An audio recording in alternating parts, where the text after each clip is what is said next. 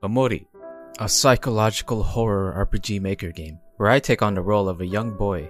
He goes on fun adventures with his friends. We travel, hang out, grow stronger together. We solve puzzles and help others in our world. The graphics are cute, the gameplay is wholesome, the entire game is extremely charming, with lots of mystery and wonder. Everyone ah. is always happy, and nothing bad ever happens.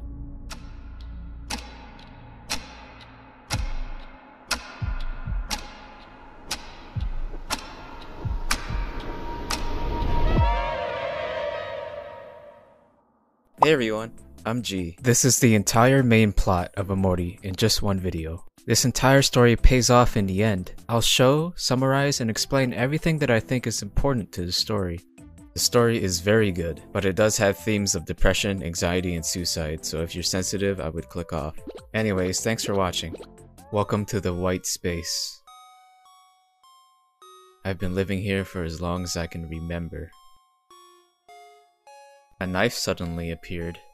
The white space seems boundless, and these red arms prevent me from exploring. The only place I can go is this white door. Through this door lied a dream world, where I meet my friends. Hey Aubrey. Hi Kel. Hey Hero. Our first day starts with our other friends, Mari and Basil, inviting us to a picnic at the playground. During the picnic, we learn that Basil loves to take photos of his friends for his photo album, cementing memories within. Basil invites the group to check out his plants and hang out at his house. Here we learn Mari never travels with the group but has various picnics around a dream world, providing a safe haven for party refreshments and a save point. On the way to Basil's home, Basil takes a candid photo of the group. Aubrey and Kel are excited to look at the photo and end up pushing each other, catching Basil in the crossfire, knocking photos out of his album. The group ventures into Basil's cozy home to rearrange the photos that were knocked out of the album together.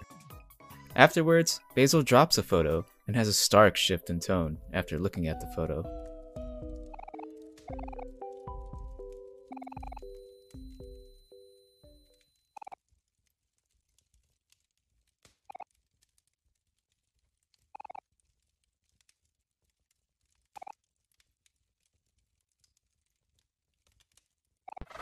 Oh my god. If we freeze frame the picture, we see a broken violin at the bottom of a staircase.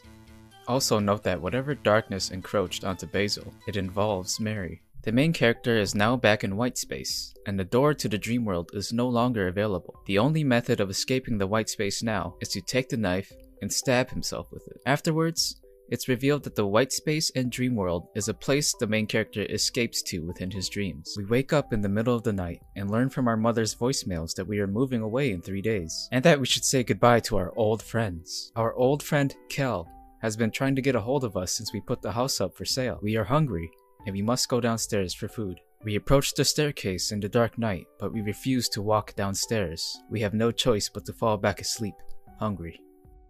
We can't fall asleep as we are too hungry, and again attempt to walk downstairs.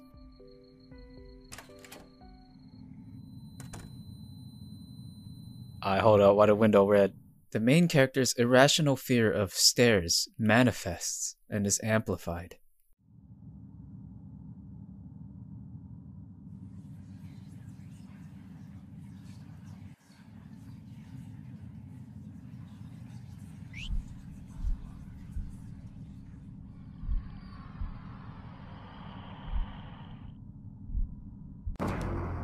His fear of stairs is intensified by the form of something. He cannot hurt something, as it's his own mind's fear we hear familiar words of encouragement, and they help us learn how to calm down. After successfully reaching the bottom of the stairs, we warm up a steak and consume it. It leaves us feeling sick afterwards, and we puke it up. Shortly after, there's a knock at our door. It's revealed to be Mari, our older sister. She claims she forgot her keys and would like for us to let her in.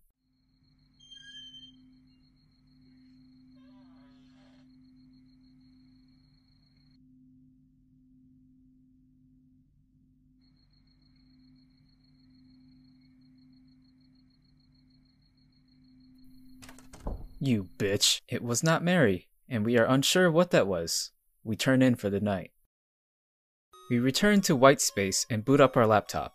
We now have a game called Hangman, and we have to find various keys throughout the dream world. Basil has gone missing, and the gang starts their journey on their search for Basil.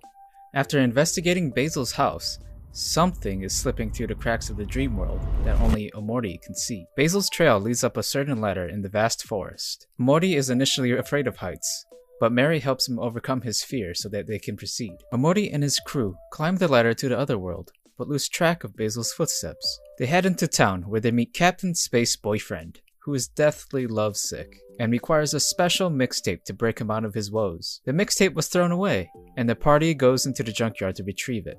After waking him up with the mixtape, Captain Space Boyfriend wakes up in a frenzy, and the group has to defeat him.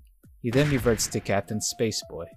After this adventure, Basil's footsteps reappear and leads us through a forest of somebody's memories.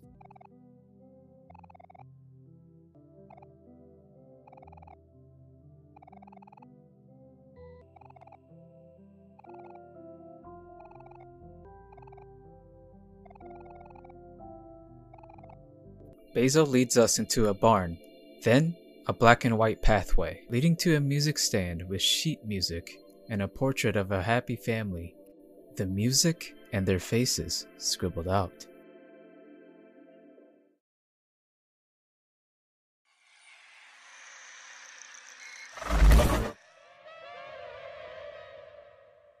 We have again moved back to the white space, and it seems Omori retreats here whenever the dark force, something, appears in the dream world. The dream world is no longer accessible, as if the darkness closed off the door, or we have closed ourselves from it. After forcing ourselves to wake up once more, we are met with a cutscene of Basil and the main character. At that time, I saw everything. When you stood here before, did you see it too? Something behind you.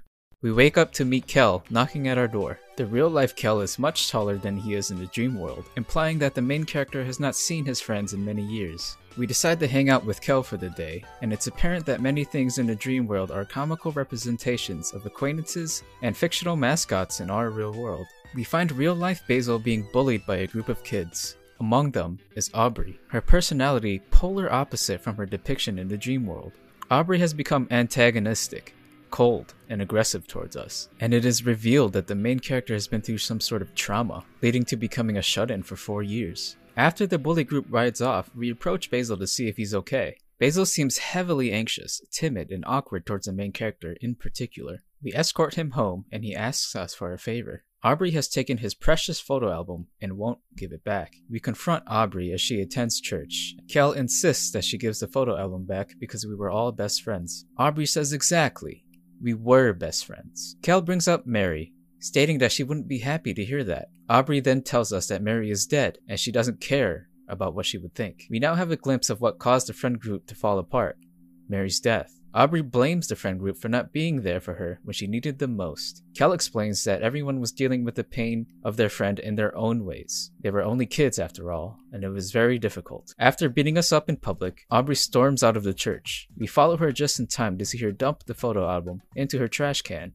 and we retrieve it. We then meet up with Basil to return the album, and we get a look at some of the photos within. Within the album are pictures that have been referenced in the forest earlier, as well as the main character playing his violin. However, most of the photos are missing. Aubrey has presumably taken all of the photos that had Mari in them. Basil gives us his photo album, stating that we could probably use it more than him. Basil grows sentimental looking through the photos and hopes that one day things can go back to the way they were before. Kel announces at the dinner table that the main character is moving away. Basil was unaware and grew increasingly troubled and disturbed at this news. He excuses himself, and we follow him into the bathroom.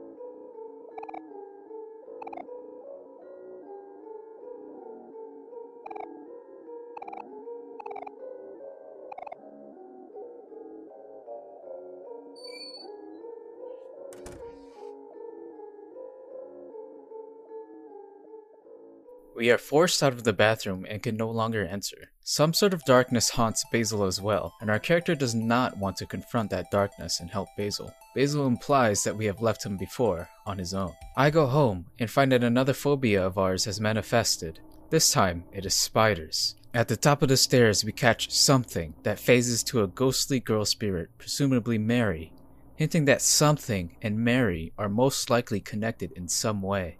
We then get ambushed by something in the form of a spider. Once again, we hear a familiar voice that encourages us and teaches us how to focus. Look, it's just a tiny spider. How my toes taste. Huh? What did he say? pause. Pause. I'm going to bed, bro. When we fall asleep, we are shown Basil comforting the main character and a black door. Basil and the black door both disappear, and we enter the white space. The main character's shadow grows eyes. What I think this means is that the main character is repressing his fears and separating them into two different worlds a black door representing what he fears most, and a white door representing a safe place away from anything hurtful. His alter ego within his dream world, Omori, is growing stronger, and it seems Omori was created to keep his mind safe from whatever darkness the character is hiding from. We enter the dream world once more and continue our search for Basil. We meet a profound character within a shrouded part of the forest. He explains that we only have begun to learn the truth and tells us about the creation of the dream world. The dream world is basically compounded feel good memories and entities to suppress a dark realm. This dark realm is sealed below the dream world, yet despite the character's best efforts, the dark realm's presence never abates. It scratches and scrapes at the back of the character's mind. The character can run from his fear and bury it, but at the end of the day, he has to face his own reflection. He speaks of the character's knowledge of something, or absence of it, to be his greatest gift, to live in a blissful state of ignorance to escape from a peril of his own doing. The main character has run away from some kind of truth. He's buried it underneath the white space, the dream world, Omori. But the truth will always try to resurface in his mind, and I believe that truth is something. Our adventures lead us to Sweetheart's castle, where we're thrown in jail but escape to defeat her. Captain Spaceboy busts in and professes his love for her, and they get married. Sweetheart unnecessarily blows up part of her stage, and we dive in to the dark pit below. Beneath the stage lie more of the main character's buried memories. Many of the names within these tomes are redacted, but it is very obvious it involves the group and Mari. One memory leaves a wide breach in the shelves of the library, and we peer within.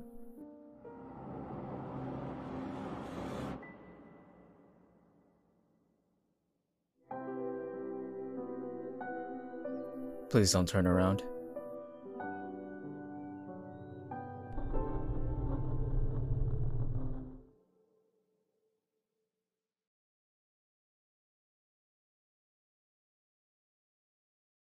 Basil once again has found something, and something is still haunting us.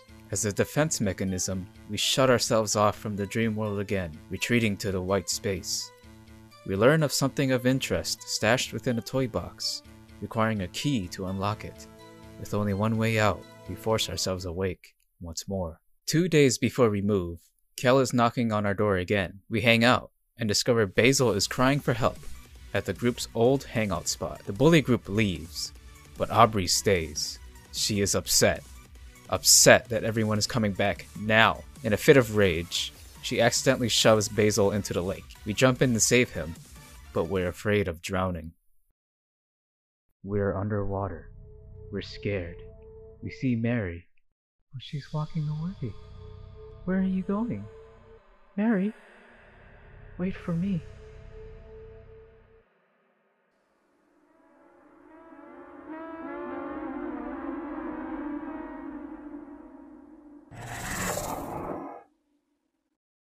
Something pulls you under. You try to calm down. You try to focus. Water fills your lungs. You panic. You hear a familiar voice. That voice again. You feel like that voice belongs to someone you love. You remember how to persist.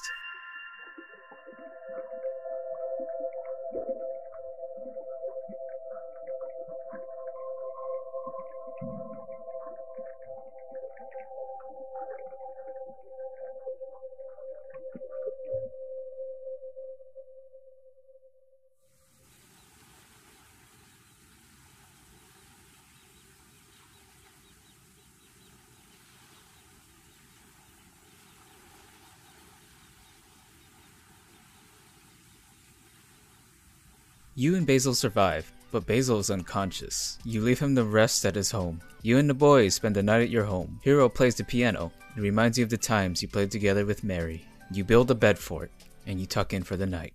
The character's alter ego, Omori, grows stronger still. The children have disappeared, but you find Mari at the docks. She says the kids are across the way. For the first time, Mari joins you. We pass by more shrouded memories of happier times. Mari is proud of Omori.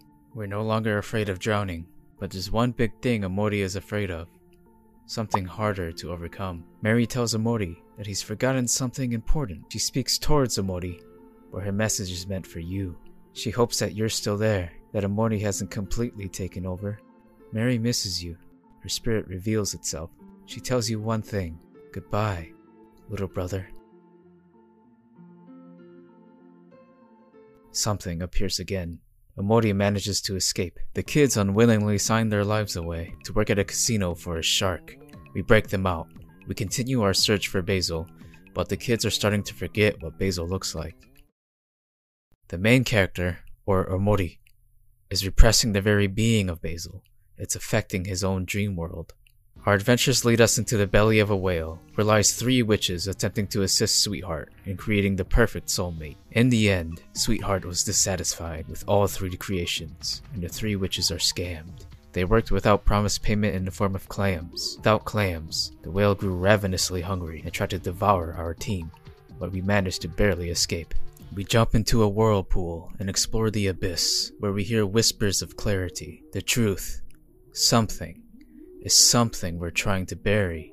Every time we come close to learning the truth of what something is, we move it away in a desperate attempt to keep ourselves from rediscovering what we intentionally forgot. No matter how many times we try to keep the truth from ourselves, Basil will always know and find the truth, and Mari will always guide us to it. Basil's footsteps appear again and lead us to his home once more. It's in shambles and is sunken, leaving a gaping black hole. We descend into the darkness. Another black and white landscape. We cut through the forest and climb a set of stairs, where we see our sister Mari lying in a coffin, surrounded by white orchids. Upon approaching her, darkness lunges at us. The same darkness we saw at our home door. What lies ahead? A black door. We move forward into black space.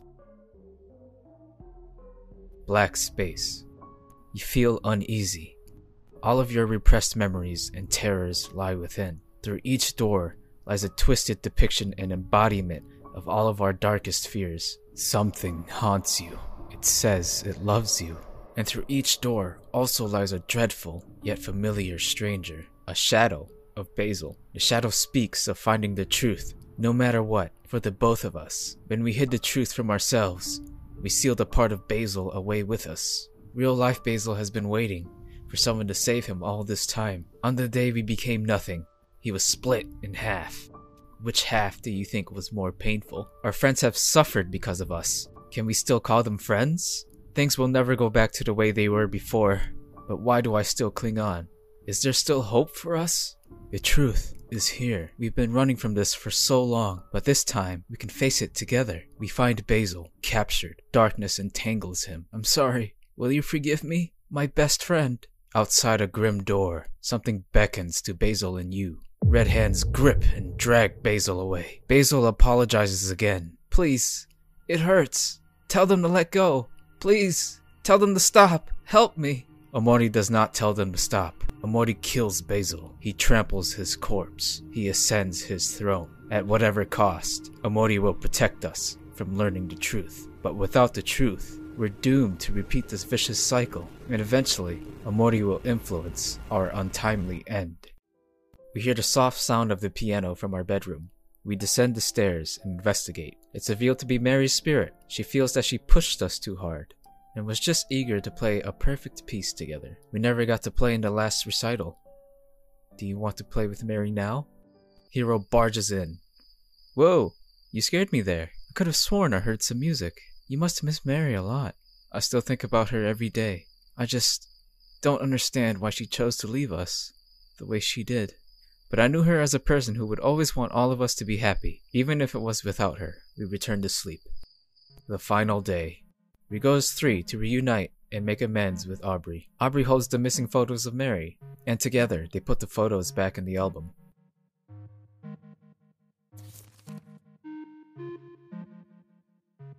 One photo is missing. Sweet memories of fun and friendship trigger Aubrey to apologize. The group makes amends and they spend the day together. They revisit their old treehouse. They see a tree stump. Silence. This is where Mari, on the day of the recital, we may never know why she did it. Hey guys, let's move on. In the treehouse, memorabilia is scattered across the room. You look in the wall. You find a photo. The last photo. Don't forget, it's in the toy box. Aubrey places a pinwheel in Mari's memory. Aubrey becomes emotional. She felt abandoned, but now realizes that wasn't the case. We learned why she grew cold to Basil. She had to be with her friends again. She begged to study with Basil. She wanted to revisit the good times. She found the photo album. Black marker stained over the group's fond memories, covering all of Mari. She was confused. She grew angry as she called Basil a nutcase, a creep. Then the other kids followed suit. She feels regret for treating the group and Basil the way she did. But now, we promise we'll all be there for each other. From now on, we make up. We group hug. Aubrey wants to apologize. We visit Basil. He will not answer for all of us. We spend the night in his living room, one last time together. We fall asleep.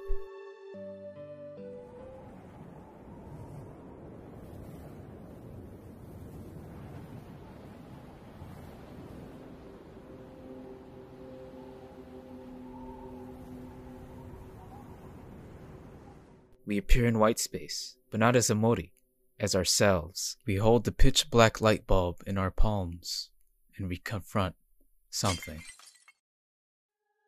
Something appears in front of you and chooses to take many forms. You'll have to reconquer all of your greatest fears. Something sways in the wind. Your eyes focus. You feel like your life is in danger. You try to calm down. Your throat tightens. You try to focus. Your hands tremble. You try to persist. Your heartbeat races. You gather all of your courage. And you learn how to overcome. The whole real truth lies within this light bulb. You finally reveal it.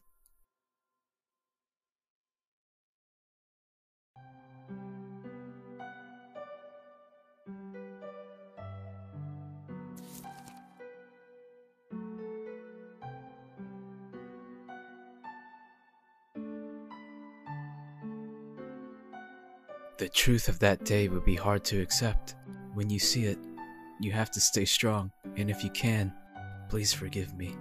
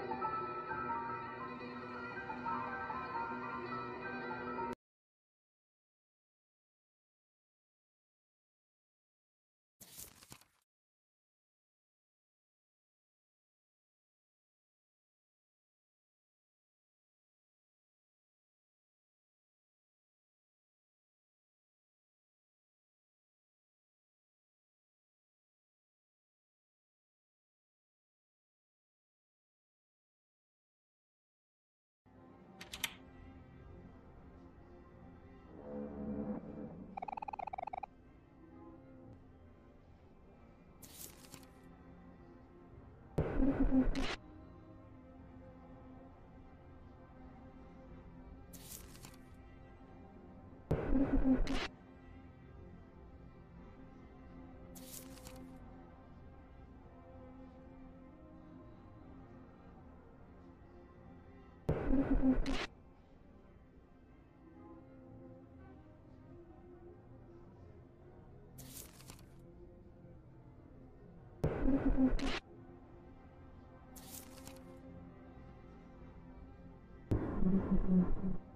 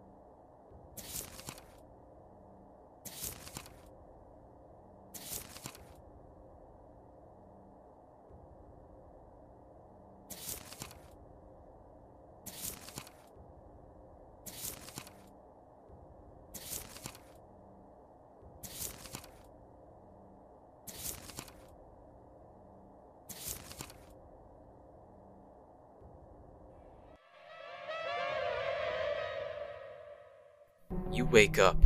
You remember everything. You remember your sister staring back at you.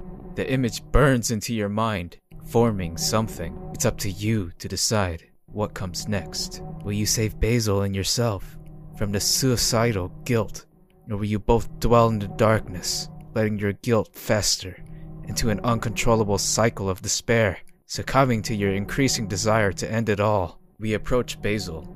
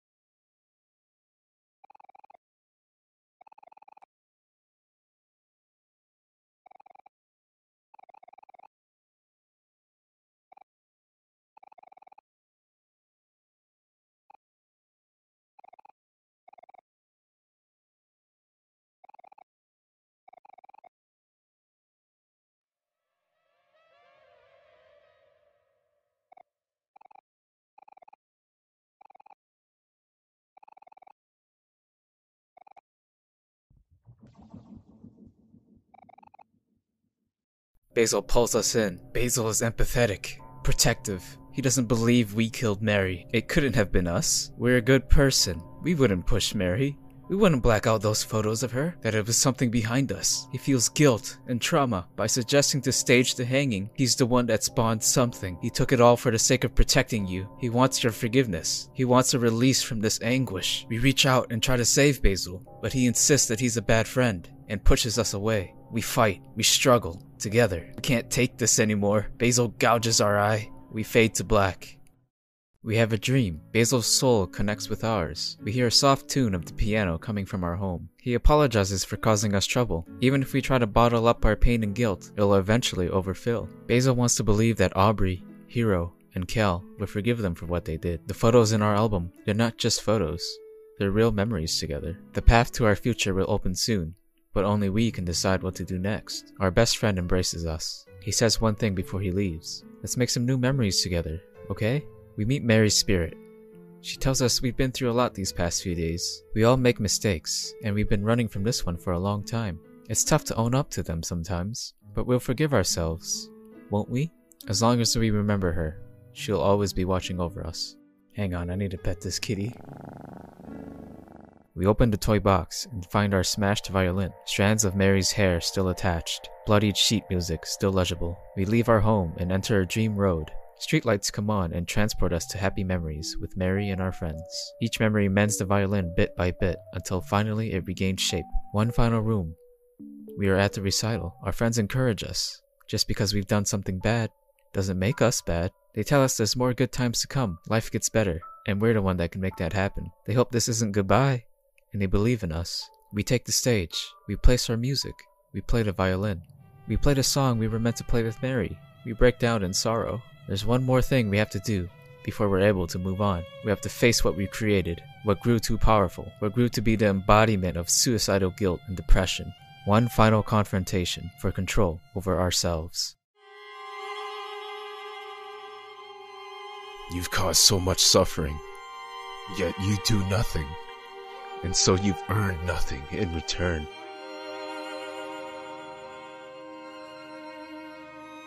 Friends. Friends are supposed to be there for each other.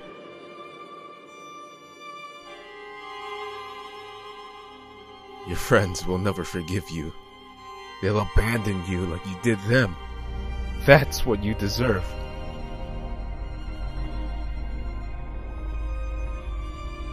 I hope you can find some peace. Or, you know, some happiness. You tell yourself that you don't want to burden others, but the truth is that you're selfish.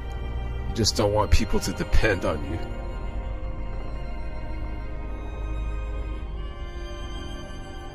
Last time, we made the mistake of leaving each other when we needed each other the most.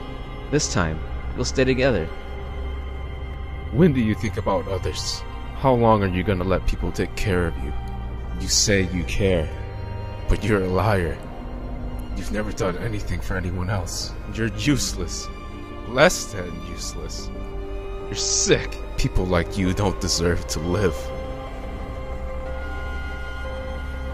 Maybe one day, things can go back to the way they were before. Your friends are wrong about you.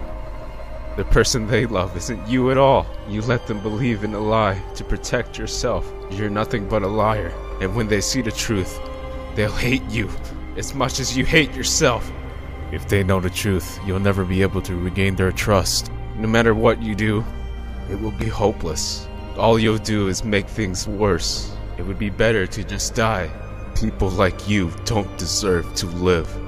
You'll forgive yourself, won't you, little brother? She loved you, and you killed her.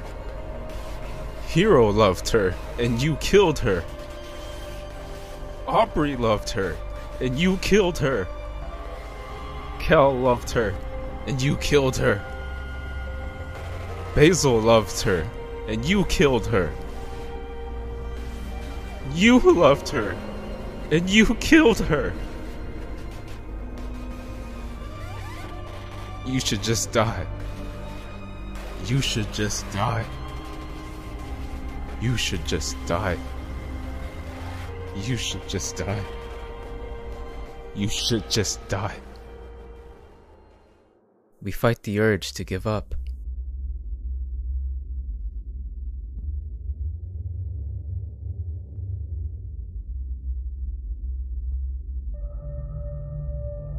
We make our final stand.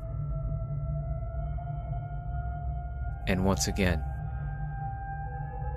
we play our violin.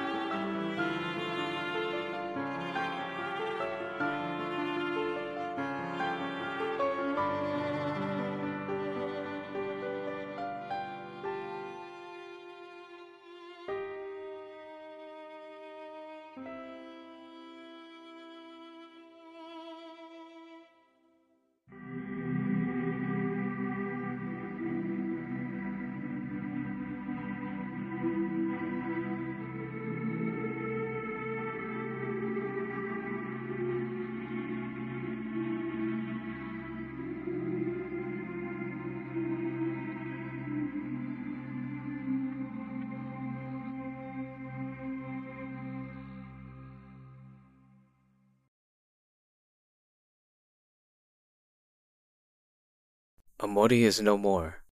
We take one last bow to the white space and take our leave off this blank stage for good.